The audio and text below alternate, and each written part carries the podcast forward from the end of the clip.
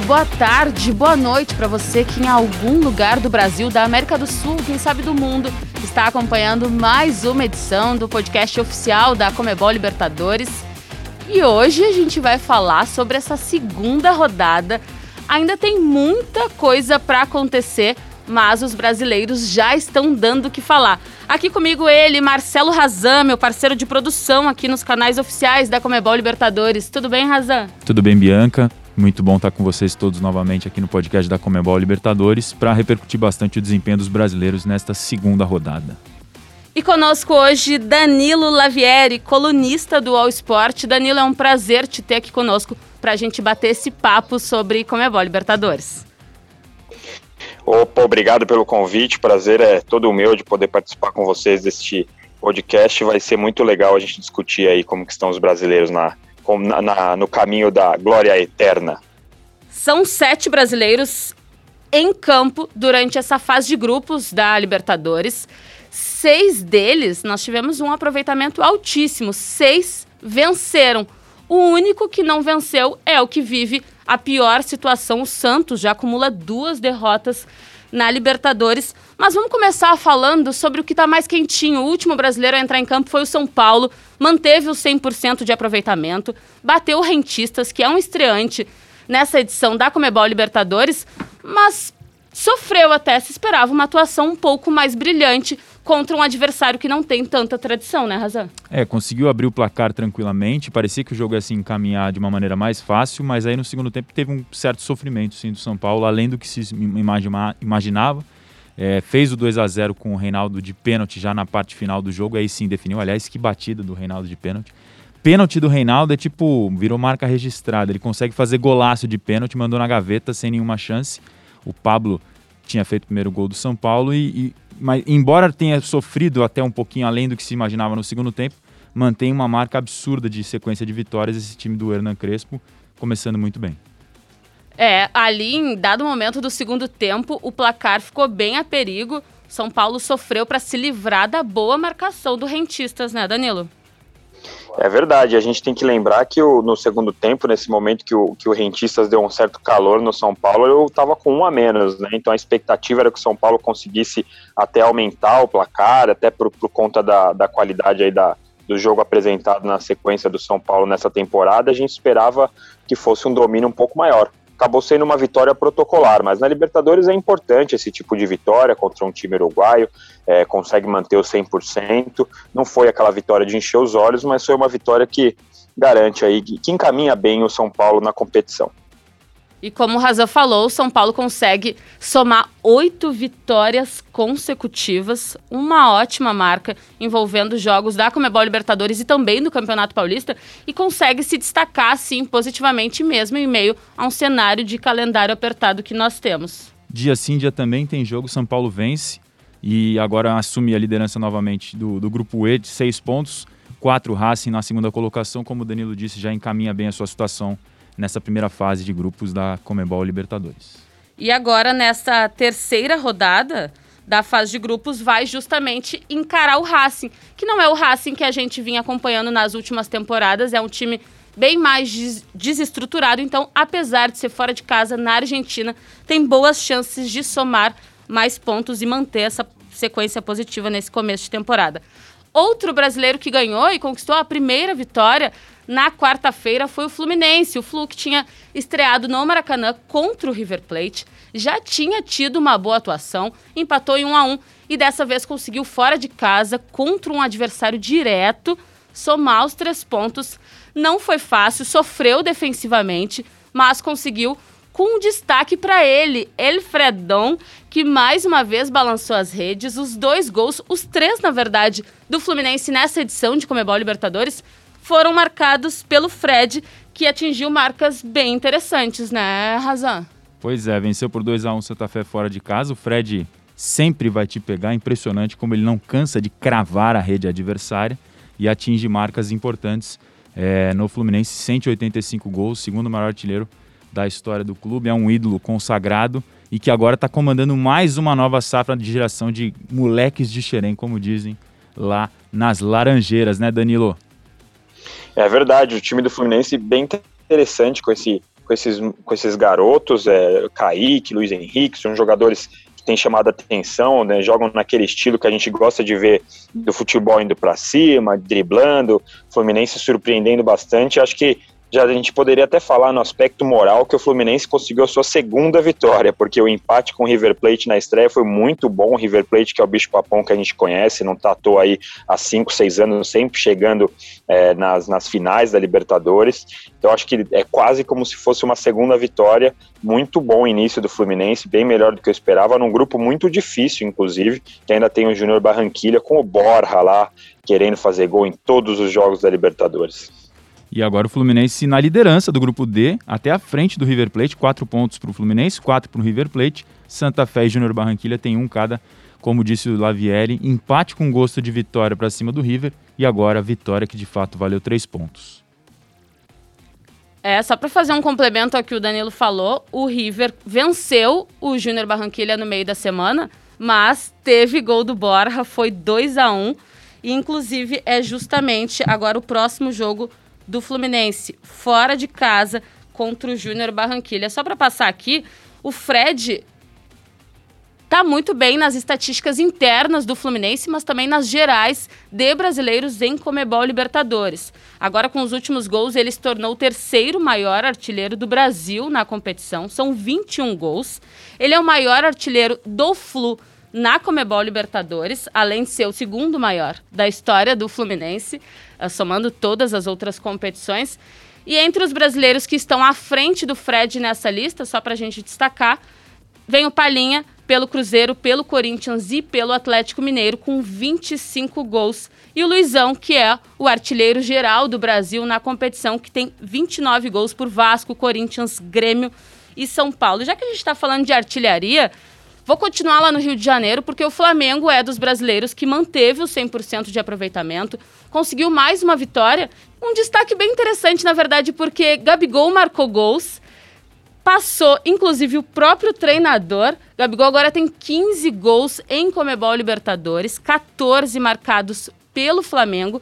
O Ceni, na sua época de jogador, marcou os mesmos 14 gols. E agora o Gabigol pode ultrapassar o maior ídolo, talvez, da história do Flamengo. Pois é, o Gabigol numa fase impressionante, fez mais dois gols na vitória sobre o União La Calera, 4 a 1 o Flamengo venceu, convencendo, é, disparou agora na liderança do grupo G com seis pontos, abrindo dois em relação à LDU.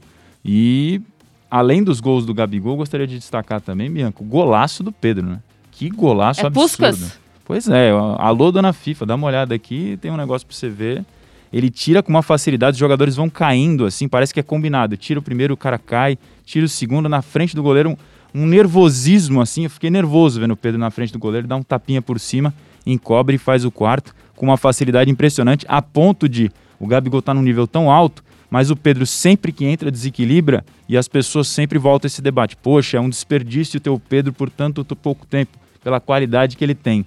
Você acha que daria para achar um jeito, Danilo, de jogar os dois juntos, Pedro e Gabigol ali na frente?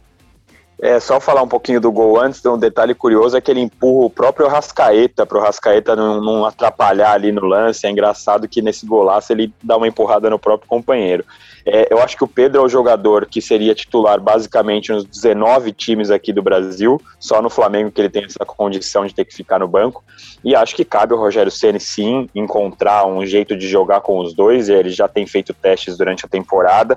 Acho que não necessariamente para todos os jogos, mas é importante Flamengo saber jogar com esses dois jogadores, porque o Pedro é um atacante que, como eu disse, todos os times gostariam de ter, muito bom. O Flamengo ficou é, começou bem fácil no jogo contra o Lacaleira, depois flertou ali com um ou dois lances de perigo, depois até da entrada do Valdívia, aquele mesmo, o ex-Palmeiras, e depois o Flamengo deu, tomou um susto com 2 a 1 um e resolveu de vez o jogo, terminou o jogo passeando no Maracanã. Perfeitamente. O Flamengo que bateu o União La Calera na terça-feira por 4 a 1 e terça foi um dia bom de ver jogos dos brasileiros, porque teve goleada para todos os lados. Só para complementar, com a camisa do Flamengo, o Gabigol tem 14 gols marcados e ele está prestes, pode, nessa mesma edição, ultrapassar um dos maiores ídolos da história rubro-negra, que é o Zico, que tem 16 gols. Carrega, né? 16 gols no currículo nessa que é a principal competição da América do Sul. Se continuar nessa toada, acho que passa com até tranquilidade, que ainda tem bastante jogos na fase de grupos e o Flamengo na liderança do grupo não tem nenhuma indicação de que não vá se classificar. Pelo contrário, já tem, assim como o São Paulo, uma situação mais encaminhada no grupo G. É o Flamengo que começa não necessariamente encantando, como disse o Danilo, flertou com o perigo em dado momento ali do jogo no estádio do Maracanã, mas Rogério Ceni ganha um pouco mais de respiro para atuar nessas duas frentes de, de, início de temporada, Campeonato Carioca e também a Comebol Libertadores. Outro brasileiro que ganhou, e esse eu acho que posso dizer, ganhou encantando um pouco mais, foi o Palmeiras. Meteu 5 a 0 no Independente Del Valle no Allianz Parque. É uma vitória contundente e o Palmeiras vive de contrastes, né? Na Comebol Libertadores tem essa atuação, no Campeonato Paulista é bem diferente. Queria ouvir o Danilo sobre, sobre esse contraste, mas primeiro sobre esse 5 a 0 do Palmeiras em cima do Independente Del Valle.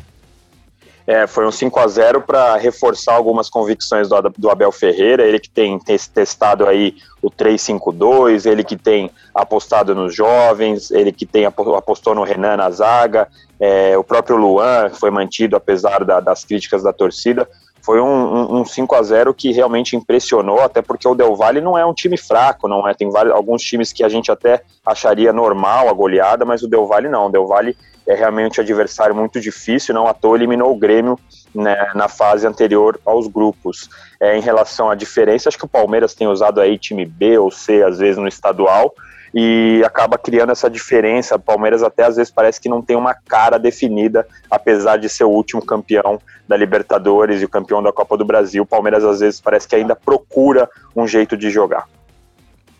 E conseguiu a liderança também do Grupo A, o atual campeão da competição. Defensa e Justiça tem quatro, Palmeiras seis. O Independente Del Vale fica com um, com um saldo bastante machucado depois dessa goleada.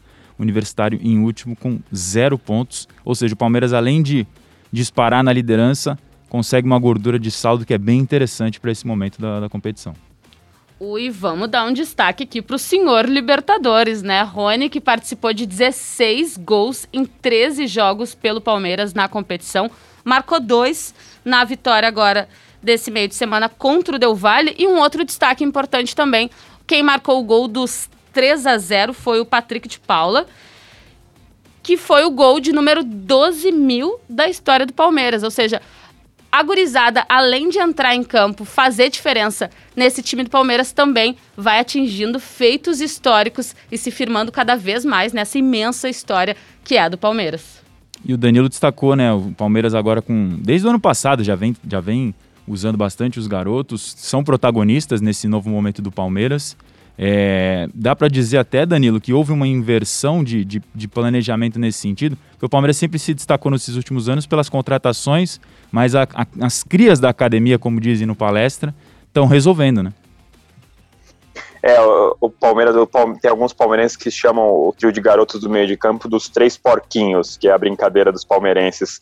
É, realmente houve essa inversão, especialmente por um ano de 2019 ali que houve um gasto a mais do que poderia. Então o Palmeiras mudou o planejamento, já tinha já investia nas categorias de base aí desde 2013 com bastante dinheiro e agora colhe os frutos, que a gente sabe que o trabalho aí para revelar jovens não é de um dia não é do dia para noite, né? Então foi um trabalho a longo prazo que o Palmeiras agora consegue colher frutos aí com garotos muito promissores, o Gabriel Menino que está se recuperando de lesão, tem o Patrick de Paulo, o Danilo, próprio agora Renan na zaga, enfim, Palmeiras revelando coisa que a gente não era acostumado a ver nos últimos tempos, né? O Rony não foi um jogador revelado pelo Palmeiras, mas é um jogador que depois que ganhou confiança na última temporada, tem se feito muito importante para esse time comandado pelo técnico Abel Ferreira. Então, vamos conferir o que ele falou depois dessa partida, depois de ter marcado mais dois gols em edições de Comebol Libertadores, porque muito me emocionei com o depoimento dele. Ele fala sobre a importância de já ter passado fome para hoje valorizar onde ele está, quem ele é e o que ele faz. Eu acredito que isso vem né, desde da minha infância, né, quando não, não tinha é, o que comer, então dali eu tive, tive que dar, né, tirar força de onde eu não tinha. E hoje é, procuro pôr né, essa garra dentro de campo, onde eu tenho meu trabalho agora, onde eu posso uma, um trabalho que que eu amo, né, que é fazer, que é jogar futebol, então eu procuro dar sempre o meu melhor, sempre é, ali dentro de campo para tentar ajudar meus companheiros da melhor maneira possível. É isso, tá aí o Rony, autor de dois dos cinco gols que o Palmeiras marcou contra o Independente Del Vale, como o Danilo falou, não foi um jogo que foi assim, contra um adversário que, poxa, deixou o Palmeiras atropelar. Pelo contrário, foi mais mérito da equipe Alviverde do que demérito do adversário, que é, é um bom time, tanto que eliminou o Grêmio na fase anterior. Agora vamos falar de outro time que também goleou nesta terça-feira de muitos gols e que se recuperou na competição. O Inter, dentro do estádio Beira-Rio, fez 4 a 0 sobre o Deportivo Tátira. Não teve a estreia tão especulada do Tyson, que volta a Porto Alegre agora para defender as cores da camisa colorada, mas teve uma atuação que era exatamente o que o torcedor estava precisando para recobrar uma autoestima que é importante nesse começo de temporada, né, Danilo? Sem dúvida nenhuma, até porque o o Angel Ramírez, o, o, novo treinador do Inter, já sofria um pouco de pressão por esse início de temporada. A derrota para o Always Ready é uma coisa que ninguém esperava. A gente esperava que o Inter goleasse nesses dois primeiros jogos, contra o Always Ready e agora contra o Tátira, e no fim conseguiu só com o Tátira. Então, uma vitória importante para dar um pouco de paz, para respirar. E agora o grupo ficou ali tudo igual. O Internacional é, volta a ter condições é, tranquilas de, de se classificar e pega o Olímpia agora na próxima rodada, né? Todo mundo com três pontos nesse grupo B, realmente bem embolado.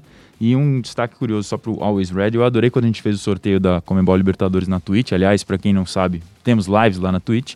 O nosso Luquita Rodrigues lá da Argentina, eles falaram do Always Ready como sempre listos. É o sempre listos. Sensacional. Mais fácil, né?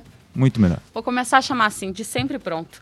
O Inter que fez 4 a 0 gols de Galhardo, Patrick, Yuri Alberto e Vitor Cuesta. E aqui eu faço uma ressalva importante. O Patrick, que voltou ao time titular do Inter, um jogador que foi um dos principais na última temporada, voltou atuando bem, boas trocas de passe. Olha, foi, foi a atuação que ele precisava para mostrar para o novo treinador colorado, para o Ramires. Eu chamo de Ramires porque aprendi isso no Spaces, lá com na nossa roda de segunda-feira, falando sobre Comebol Libertadores, porque é mais fácil, a língua não enrola. O Ramires vê que ele pode sim ser titular desse time. Vamos conferir o que ele falou depois dessa partida que foi importante para o caminho do Internacional dentro da Comebol Libertadores, mas também para ele voltar a se firmar como um dos principais jogadores do atual elenco colorado. Uma noite maravilhosa, né? muito positiva. Fizemos muitos gols, uma grande atuação. Feliz, né? Voltar a marcar essa competição que é muito importante para o clube, mas é apenas o início, né? É, estamos apenas no começo, então tem que seguir evoluindo, se preparando melhor a cada jogo para a gente conseguir o nosso objetivo. Tá aí, esse é o Patrick, a ver se ele vai continuar no time titular do Inter para as próximas rodadas. Rasa passa aí o próximo confronto colorado, agora na sequência, mais um jogo no estádio Beira-Rio. É, o Inter pega o Olímpia às nove da noite na quinta-feira. Vamos ver se agora é o confronto dos gigantes aí do grupo, né, B? É, era o confronto mais esperado talvez dessa chave, a ver como é que o Internacional vai se sair. E o Thiago Galhardo reassumiu a titularidade e tem justificado a escolha ali como um dos principais do time do Ramires. Falamos muito de Flores no último podcast eu já tinha falado que também, infelizmente, temos que falar de dores. Eu tô ansiosa por uma semana, Razan, na qual a gente só vai falar coisa boa de brasileiro, mas tem um time que tá dificultando isso. E esse time é o Santos, perdeu a segunda consecutiva, dois jogos, duas derrotas na competição. Derrota por 2 a 0 na Bomboneira para o Boca Juniors, o que seria um resultado normal em circunstâncias tranquilas, mas o Santos tem alguns componentes que complicam ainda mais teve demissão, pedido de demissão de treinador, o Ariel Holan nem comandou a equipe contra o Boca Juniors de forma surpreendente, saiu depois do clássico contra o Corinthians. E o Soteudo, camisa 10, como a gente já vinha destacado no último podcast, tinha futuro incerto e agora também saiu do Santos, foi para o Toronto FC do Canadá. Então, são componentes que dificultam bastante a situação do Santos, além, claro, do resultado. O Santos agora é o lanterna do grupo C com zero pontos, ao lado do The Strongest, os dois com zero pontos. O Barcelona de Guayaquil e o Boca dividem a liderança com seis no grupo C.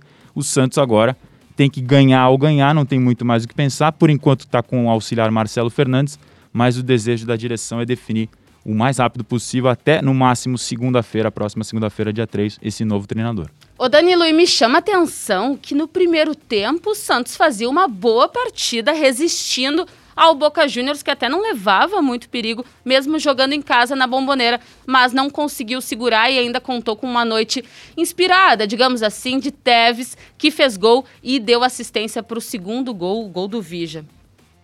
É, o Tevez que já tem histórico de, de gols no Santos, é, feito gols no Santos, até quando jogava pelo Corinthians, o Tevez também sempre marcava no Santos.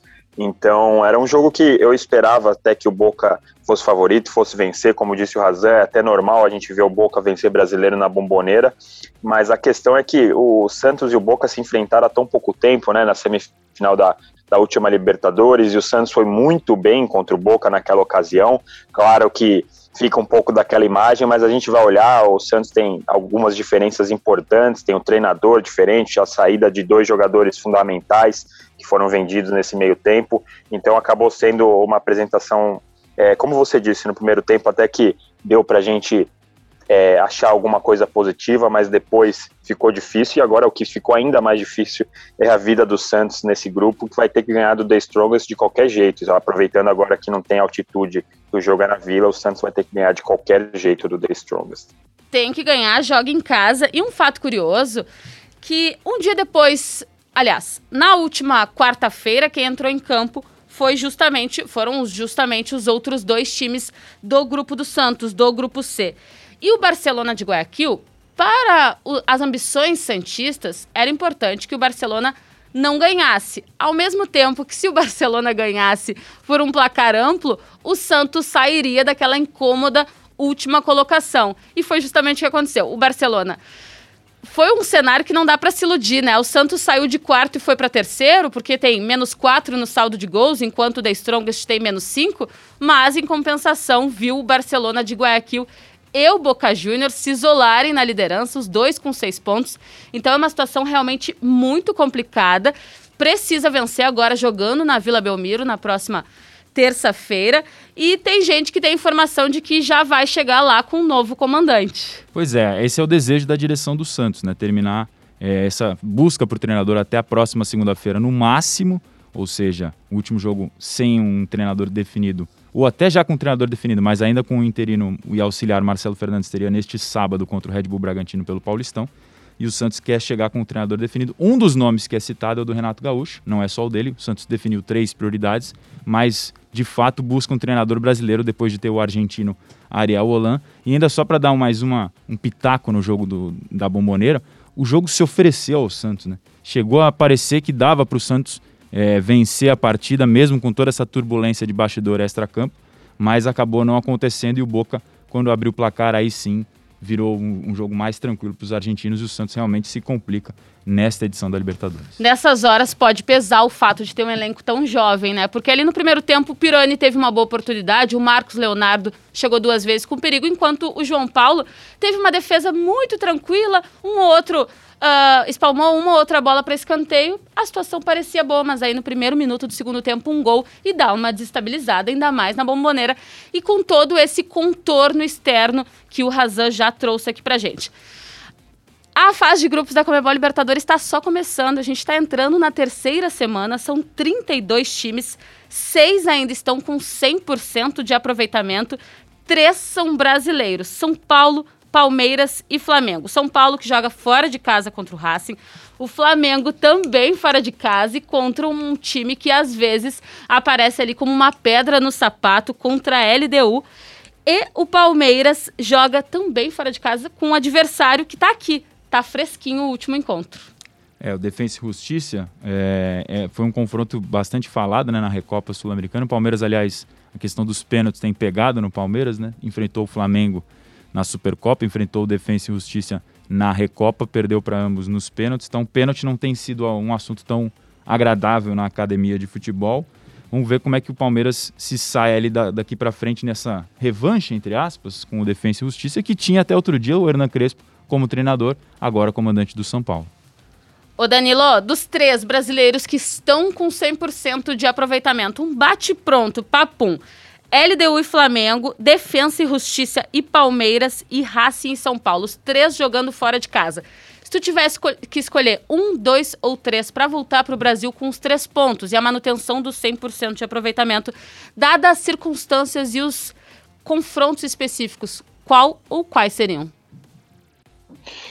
Eu acho que, é, obviamente, o mais fácil aqui é falar que os três precisam vencer, mas acho que o, o que tem mais condições é o São Paulo. Acho que o São Paulo enfrenta o adversário desses três aí, o que está em uma fase menos encantada, digamos assim. E a, o Palmeiras pode ter a vida facilitada pelo Defensa e Justiça por causa do, do por conta de desfalques é, da Covid. O Defensa está enfrentando um surto agora, vários jogadores é, sendo desfalques, já desfalcaram agora na última partida contra a Universidade universitário e devem continuar nessa mesma condição na semana que vem. E aí, definitivamente, o adversário que pega o, o brasileiro, desculpa, que pega o adversário mais difícil, com certeza é o Flamengo. LDU também é uma pedra no sapato histórica dos times brasileiros. E para finalizar, para não dizer que não falamos de todas as flores, porque a gente tem que aproveitar enquanto elas estão aí. Mais um brasileiro alcançou a primeira vitória nessa edição da Comebol Libertadores, foi o Galo fez o dever de casa, bateu o América de Cali e vamos destacar aqui a atuação do Hulk, o Hulk que marcou os dois gols da vitória e deu algumas respostas que talvez o torcedor estava esperando. Pois é, fez os dois gols, o Galo consegue retomar ali boa posição no grupo H, empatado com o seu Portenho, os dois com quatro pontos. E o Hulk, todo mundo espera bastante dele, né? Tem aquela memória do Hulk da seleção brasileira, jogador importante. Quando ele volta para o Brasil, a expectativa é lá no alto e agora deu uma primeira grande resposta num jogo que o Galo precisava. Hulk que estará conosco numa produção bem especial, Razan. Pois é, a gente vai gravar uma entrevista com, com o Hulk aqui para Libertadores também. Já fizemos uma outra bem legal com o Rogério Ceni, técnico do Flamengo, então vocês fiquem ligados nas contas da Libertadores. Ouviremos muito todos os principais personagens de mais uma edição de Comebol Libertadores nas nossas vidas. E eu vou aproveitar e fazer uma menção honrosa a um jogo de um grupo que é o único que não tem brasileiros, que é o grupo F, porque foi o jogo até o momento com o maior número de gols. Um empolgante 4 a 4 entre Nacional e Atlético Nacional. Não tem brasileiro envolvido ali, mas a gente destaca porque todo mundo gosta de um jogaço. E esse podcast resumindo a segunda rodada da fase de grupos da Comebol Libertadores e projetando um pouco da terceira, vai ficando por aqui. Eu agradeço a companhia de vocês, espero que vocês tenham gostado. Eu não me apresentei lá no começo, mas vocês já devem estar acostumados. Eu sou Bianca Molina, estou ao lado de Marcelo Razan. Razan, muito obrigada a ver o que será dessa terceira rodada. E minha principal expectativa agora é em relação ao Santos, para ver se vai conseguir se recuperar e respirar melhor nessa competição. Obrigado, Bianca. Obrigado também ao Danilo. O Santos que vive um drama, né? Vive um drama, o torcedor brasileiro. O Santos vive um drama. E vamos ver como é que vai ser essa recuperação ou não do Peixe, que precisa desesperadamente da vitória. Entre os brasileiros, certamente é, tem situação mais complicada. Santos que joga na terça-feira contra o The Strongest às 7h15 da noite. Exatamente, com transmissão da Comebol TV. Atlético Mineiro também na terça às 7h15 contra o Cerro Portenho. Fox Sport, Facebook Watch transmite a partida. Ainda na terça, mas às 9h30, tem LDU e Flamengo. Comembol TV e SBT transmissão. Mesmo dia e horário de Defensa e Justiça e Palmeiras. Fox Sport e SBT. Aí pulamos para quarta, porque tem às 19 horas Racing e São Paulo. Transmissão da Fox Sports. E o último brasileiro entra em campo quinta-feira, Opa, não, calma lá, Bianca. Na quarta, também às 9 horas da noite, tem Inter e Olímpia no estádio Beira Rio. Fox Sports e Facebook Watch. E na quinta, agora sim, fechando aí a lista dos brasileiros entrando em campo nesta terceira rodada da Comebol Libertadores da fase de grupos, tem Júnior Barranquilha lá, fora de casa, e Fluminense às 7 horas da noite. Igual, mas diferente, Facebook Watch e Fox Sports. Valeu, Razan. Danilo, muito obrigada por teres aceitado nosso convite e teres vindo aqui conosco bater esse papo. É sempre bom falar de Comebol Libertadores. Espero que numa próxima oportunidade os brasileiros estejam ainda numa melhor situação. É isso, muito legal participar. Obrigado pelo convite. É, espero aí que no, no episódio da terceira rodada a gente possa comemorar finalmente uma rodada 100% para todos os times brasileiros. Valeu, fiquem de olho nas redes sociais da Comebol Libertadores aqui do Brasil. Estamos no Twitter, no Facebook, no Instagram. Tem também comebollibertadores.com e tem aplicativo. Lá no aplicativo vocês vão encontrar textos com análises, com tabelas, resultados em tempo real, todos os vídeos e gols da rodada. Os nossos podcasts estão disponíveis em Spotify, Deezer, iTunes Store e SoundCloud. Um beijo, até a próxima e bons jogos para nós nessa Comebol Libertadores.